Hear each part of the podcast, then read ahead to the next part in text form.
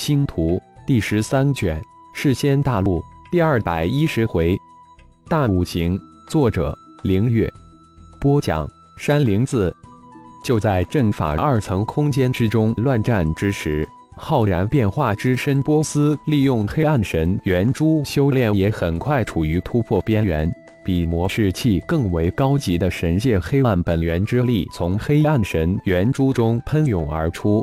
波斯体内经过太灵一号通过太一宇宙修正推演出的黑暗圣典及黑暗之光的专属功法黑煞魔典同时运转。疯狂地吞噬着黑暗本源之力，波斯体内两套功法的庞大运行线路交织盘绕而又泾渭分明，千千亿亿个细胞疯狂地吞噬着两大功法转化而来的原力，发生着神奥玄妙的变化。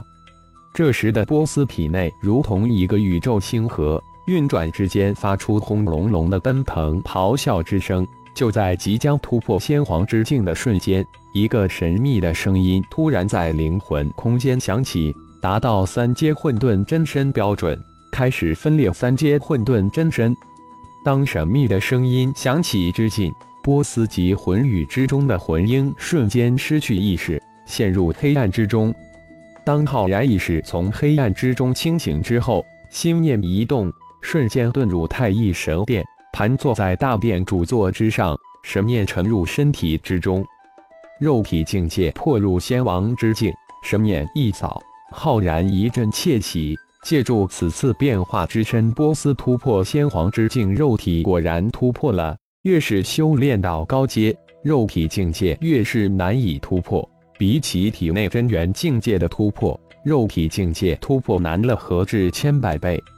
肉体境界突破到仙王一阶，体内细胞的密度大了十倍，也就是说，自己的体重增长了十倍。但体重这一点点的增长，对于一个仙王、仙皇来说根本不值一提。仙王九阶，浩然细细体悟了一番，发现自己还处在仙王九阶，没有像预想的那样跟着波斯突破到先皇一阶。虽然有一些失望。但浩然没有多想为什么没有跟着突破，而是沉入体悟之中。波斯突破时的一丝丝的体悟印入浩然的灵魂之中。很快，随着体悟的加深，浩然慢慢的陷入一种神秘的状态之中。花开两朵，各表一枝。此时的幽冥魔龙凭借着黑暗魔神器空幽，苦苦的支撑着黑暗空幽界域。一下子困住一百多仙王一阶的高手，同时与一百多界域对抗。如果不是黑暗魔神器空幽，幽冥魔龙的界域早就被爆了。现在的幽冥魔龙压力不是巨大，而是无比巨大。一天、二天、三天、四天、五天，天空中的幽冥魔龙身化的界域剧烈的颤动着。界域瞳中一个装了一头猛虎的大布袋疯狂的蠕动膨胀着。幽冥魔龙知道自己已经支撑不住了，但在这五天的时间里，幽冥魔龙利用九幽冥炎和先前收服的暗煞五兄弟的配合，成功收服了二十多个比较弱的黑暗仙王。黑暗空幽界域外。二千多已经收服的大罗金仙，有一部分已经被血麒麟传回黑暗神殿，一大部分已经四散而去，就连魔圣他们也随着四散的大罗金仙隐去。轰的一声爆响，幽冥魔龙的界域仿佛被爆开一般，突然炸裂，一百多黑暗仙王展开的界域弹射而出。快走！黑煞收了界域。猛地一声爆喝，身化流星破空而去。另外，被幽冥魔龙收服的二十多个仙王也都大喝一声“走”，二十多道身影瞬间也化为二十多道黑芒破空而去。而众黑暗仙王早就被幽冥魔龙的戒域吓破了胆，一破出戒域，又有人大叫逃去，那还敢停留？都立即向四面八方破空逃窜。那里逃！幽冥魔龙这时也暴喝道：“循着血麒麟一众人的线路向这边逃的那位黑暗仙王追去。”那位被幽冥魔龙追杀的黑暗仙王吓得魂飞魄散，拼命催动体内黑暗仙元化红而去，速度一下暴增几倍。想逃，你逃得了吗？幽冥魔龙再次怒喝，身形也突然加速狂追而去。一个拼了性命的逃，另一个个装模作样的追。结果自然是被那位黑暗仙王侥幸的逃过一劫，捡到一条性命。一个大喜，一个偷笑。阵法二层空间，仙盟聚集地，一座灵气四溢的小山谷之中，一百八十多位仙王齐聚，倾听着仙盟暗探得到的黑盟与太一教大战的消息。这么说，黑盟二千多人对上太一教区区十几人，大败而逃。雪无痕一脸的震惊之色，用一种不太肯定的语气说道：“更确切的说，是黑盟一百五十多位仙王吓破了胆。虽然最终合力破开了那位太一教上荒主的戒狱，本应该合力围杀太一教那位上荒主，但他们却四散而逃，没有一人敢留下再战。平时嚣张无比，关键时候怂了。”另一位暗探一脸的不屑的补充道：“雪芒，你应该看到了，似乎是一百五十位仙王合力破开了太一教上荒主的戒域，但那位上荒主戒域被破却像没事一般。我感觉这位上荒主似乎是有意放开一般。再说了，黑暗三种族仙王个个都凶狠异常，心狠手辣。”可不是无胆之辈，这千万年来，我们难道感觉不佳？另一位暗探反驳道：“这个雪芒一向眼高于顶，那可是仙王三阶，那可是能藐视仙王一阶的超级高手。太一教仅仅几个人就击溃了二千多黑暗大罗金仙，但二千多人溃逃之时，我似乎感应少了很多人。”但事后又没有办法去核实。横空又接着说道：“太乙教一众人最后去了那儿？”元义突然问道：“他们之中至少有二位仙王二阶的超级高手，我们两人没敢跟过去。”横空回应道：“这一次大战，黑盟可有仙王被重创？”莫迪接口问道。有数十位黑暗仙王被太一教那位上荒主击伤，但却没有被重创。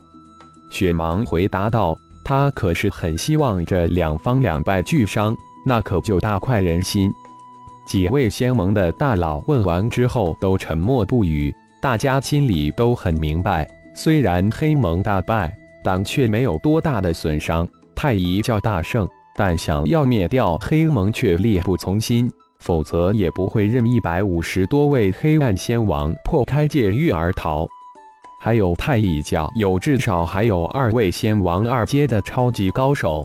太一教的用意大家都猜不透。最重要的是，太一教的进入成了第三方势力，而且是最为强大的第三方。更为可怕的是，从恒森、莫道、元成三人口中了解。还有一个强大神秘的太一教主，不知因何被困在一层。虽然一百八十多位仙王心中仿佛大山压顶，但却心中都暗喜，相信用不了多久，他们都能离开这个被困了千万年的地方，回归宗门。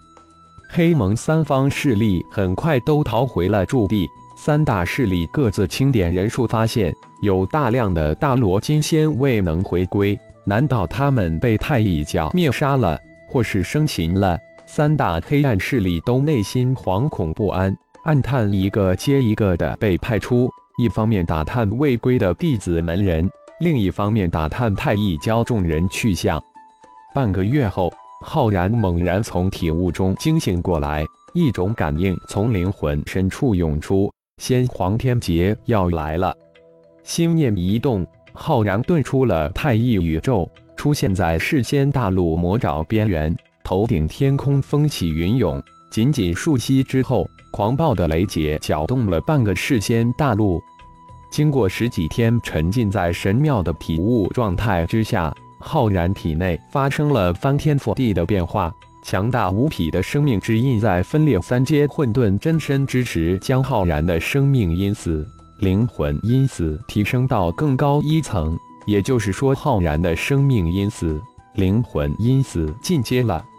灵魂因子的进阶最直接的好处就是无法再进一阶的和入微境，终于突破千亿次大圆满之境，进入修炼中入微咒进程。这是浩然一直期待的事情。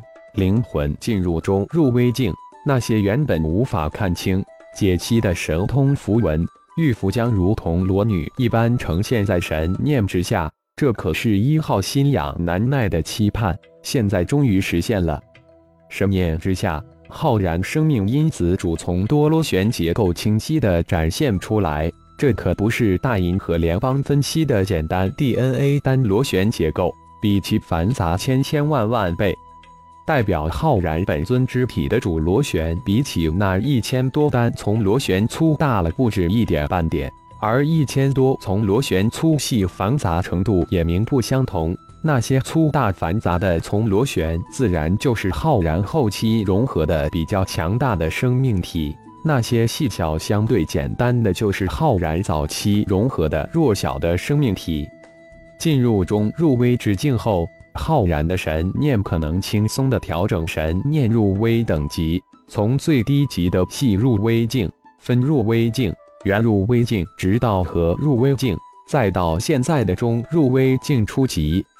随着浩然神念入微变化，浩然体悟到原来每一入微境都分为九层，如细入微境分为细入微一层、二层、九层。随着神念入微境从低到高的调节，神念如同放大镜在调节放大倍数一般，层层深入细微之境。浩然的神念调整到和入微境九层，神念扫过头顶天空旋转的劫云，银、赤、橙、红、绿、青、蓝、紫八色雷蛇在天劫云层之中闪耀狂舞。合入微九层神念之下，一个看似无比庞杂、混乱无比的八色狂舞雷蛇，正慢慢组合形成一个无比庞大玄奥的大阵——天罚大阵。合入微九层神念一转，庞大的神念如一张无比细密的网，照向八色天罚大阵中的银色雷电组成部分。神念在入微进入中入微一层。银色雷电组成的庞杂玄奥的线条，清晰地显现在神念之中。浩然灵魂空间之中，魂婴一双小手结出无比玄妙的手印，银色的雷电神通符文从浩然的神通符文球中分离出来，缓缓旋转着悬浮在魂婴的眼前。随着一道道神奥的手印打出，缓缓旋转的银色雷电符文急速地旋转起来。银色雷电符文以一种肉眼能看到的速度缓缓膨胀增大，纹路变得更奥妙繁杂起来。浩然心念在银色雷电符文渐趋繁杂神奥之时，突然想到，银色天雷不在五行神雷以木神雷、丙火神雷、戊土神雷、庚金神雷、癸水神雷之中，那银色天雷归属什么呢？神念扩展。浩然将整个神罚天雷大阵笼罩在神念之下，绿色的乙木神雷，红色的丙火神雷，橙黄色的戊土神雷，蓝色的癸水神雷，独缺金色的庚金神雷。银色的雷电，青色的雷电，紫色的雷电代表的是什么呢？浩然心念在急转，老大，其实很简单。银色的雷电虽然是最普通的雷电，但却代表的是永恒的光明，也是最为圣洁的力量，驱除一切黑暗邪恶。而光明虽然不属于小五行之列，但却在大五行之更，属于大五行九大属性之一。一号突然解释道：“至于青色的雷电，则属大五行九大属性中的空间。”紫色的雷电就属于大五行九大属性中的黑暗，而在大五行九大属性金、木、水、火、土、光、暗、时、空又融合成第十个属性，那就是生命。生命属性演化出第十一大属性灵魂，而十一大属性又可以分为阴阳两面。一号继续的解释道：“这些属性又不是独立存在，它们相辅相成，相生相克，纵横交错，融为一体，而组成宇宙的万事万物。小五行、大五行、生命、阴阳。”一号的解释对于浩然有于醍醐灌顶，又有若星星之火在浩然的庞杂知识体系之中燎然。一时之间，居然在天劫即将到来之时，陷入一种迷雾之中。感谢朋友们的收听，更多精彩章节，请听下回分解。